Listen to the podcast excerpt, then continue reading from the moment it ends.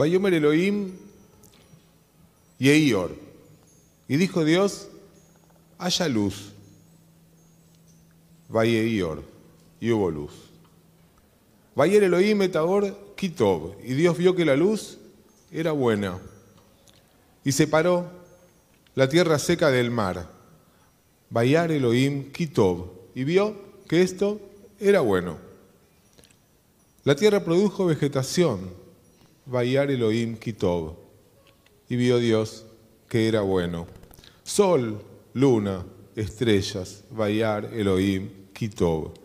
Criaturas marinas y aves, Vayar Elohim Kitob. Vio Dios que era bueno. Ganado, bestias y animales que se arrastran y también Vayar Elohim Kitob. Y finalmente, el ser humano.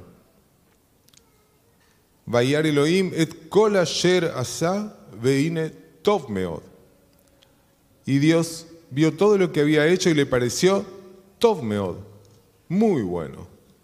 Muy bueno. De verdad. Muy bueno. Todo lo que estaba creando era bueno. ¿Acaso las placas tectónicas no iban a chocar y no iban a producir terremotos devastadores, tsunamis destructivos, y los insectos no iban a transportar enfermedades mortales, las bacterias, los virus y los seres humanos, con el poder que tenemos de dañar la tierra. Y todo lo que la Torah tiene para decir es Kitov.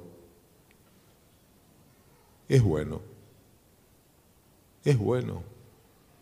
Parece un medio oficialista. Cualquiera sea el oficialismo. Y es muy común ver cómo quienes detentan el poder eligen ciertos hechos para hacernos ver que todo es maravilloso, aunque para eso nieguen la realidad o manipulen la información que recibimos. No es algo nuevo. Incluso nuestros sabios hace dos mil años ven a Dios de esta manera.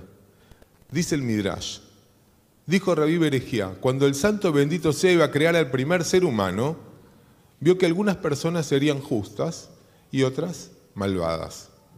Y Dios pensó, si creo al ser humano, la maldad florecerá, pero si no creo al ser humano, ¿cómo podrá florecer la justicia? Entonces, Measa Kadosh Barujú que hizo Dios, sacó de la vista los caminos de los malvados y compartió una cuota de misericordia. Dios canceló la parte de la historia que no le gustaba. No, no es eso lo que sucedió, respondió Rabí Janina. Cuando llegó el momento de crear al primer ser humano, Dios consultó con los Malajé y Ayaret, con los ángeles servidores. Les dijo, hagamos a un ser humano, Betzalmenu Kidmuteinu, a nuestra imagen y semejanza. Con cautela respondieron, ¿y cuál es la naturaleza de un ser humano?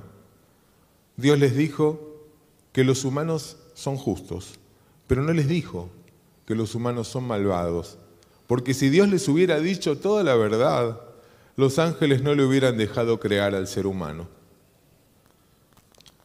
Dos mil años. Reví Simón nos dice, nos regala otra interpretación, en la que los propios ángeles son quienes no se ponen de acuerdo si hay que crear al ser humano o no hay que crearlo. Y se dividen en dos bandos, unos que dicen que sí y otros que dicen que no. El ángel de la bondad era optimista. Era el ángel de la bondad. Y decía que los humanos serían amorosos y fieles. Y el de la justicia también. Afirmaba con seguridad que actuarían con rectitud. Mientras que el de la verdad decía, alibaré, no, no hay que crearlo. Y el de la paz decía, no les crean, no los creen, porque van a terminar peleándose entre ellos. según Rabí Simón, ¿qué hizo Dios? Dios echó al ángel de la verdad y decidió crearnos de todas formas. Es decir, que cuando Dios dijo que los humanos son buenos, había despedido al ángel de la verdad. Hay otra historia bíblica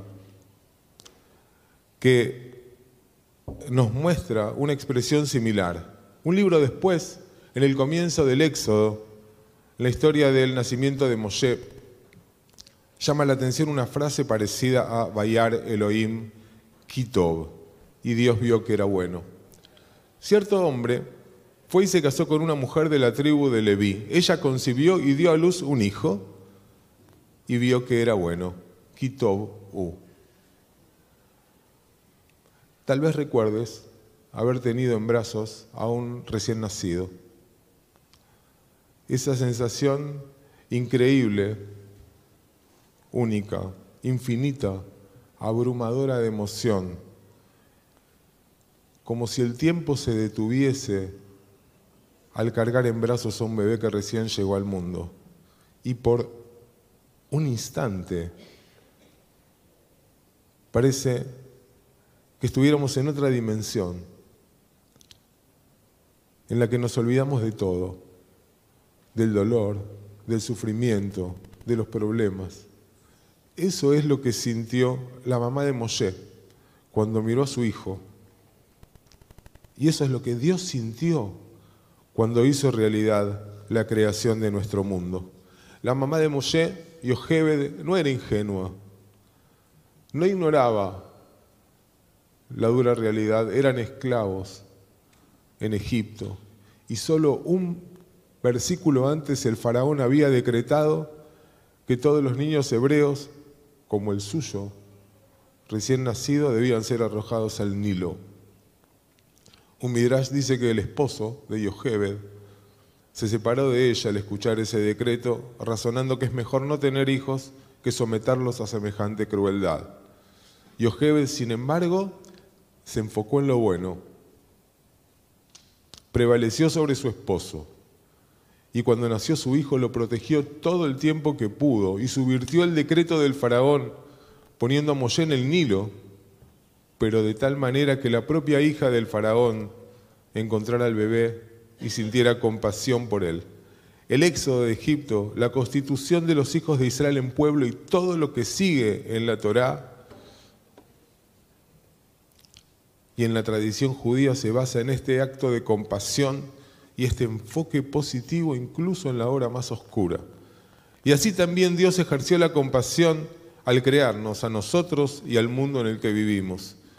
Había muchos defectos en este mundo que creaba y sin embargo Dios se centró en lo bueno y fue por ahí.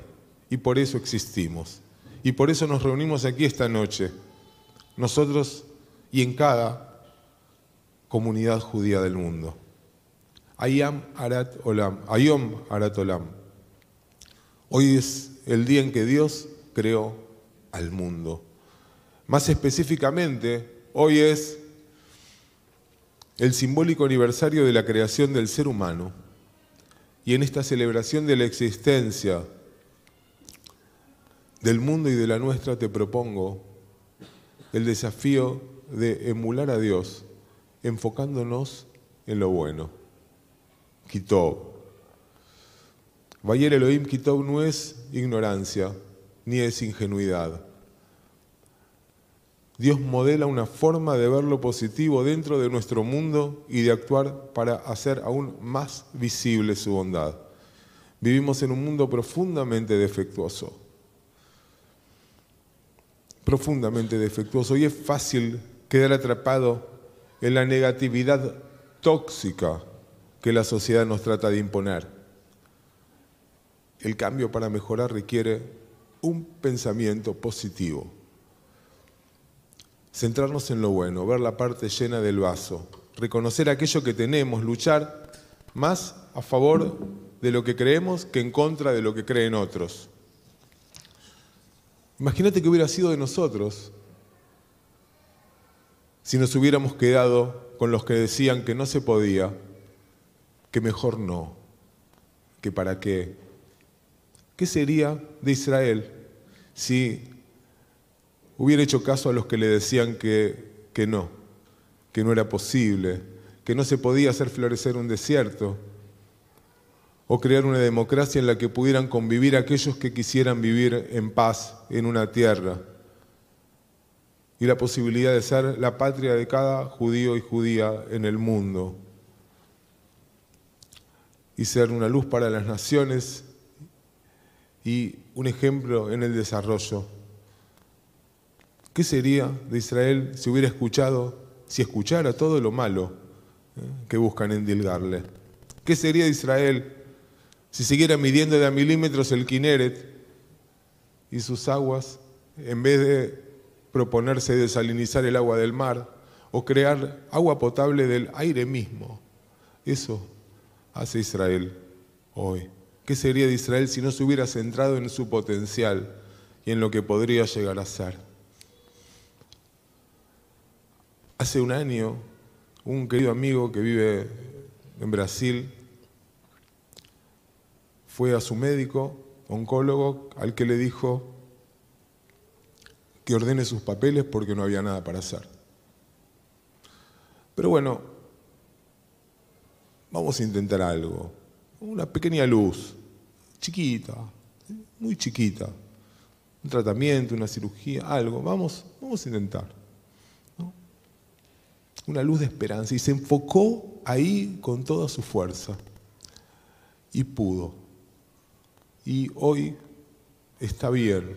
Y está sano.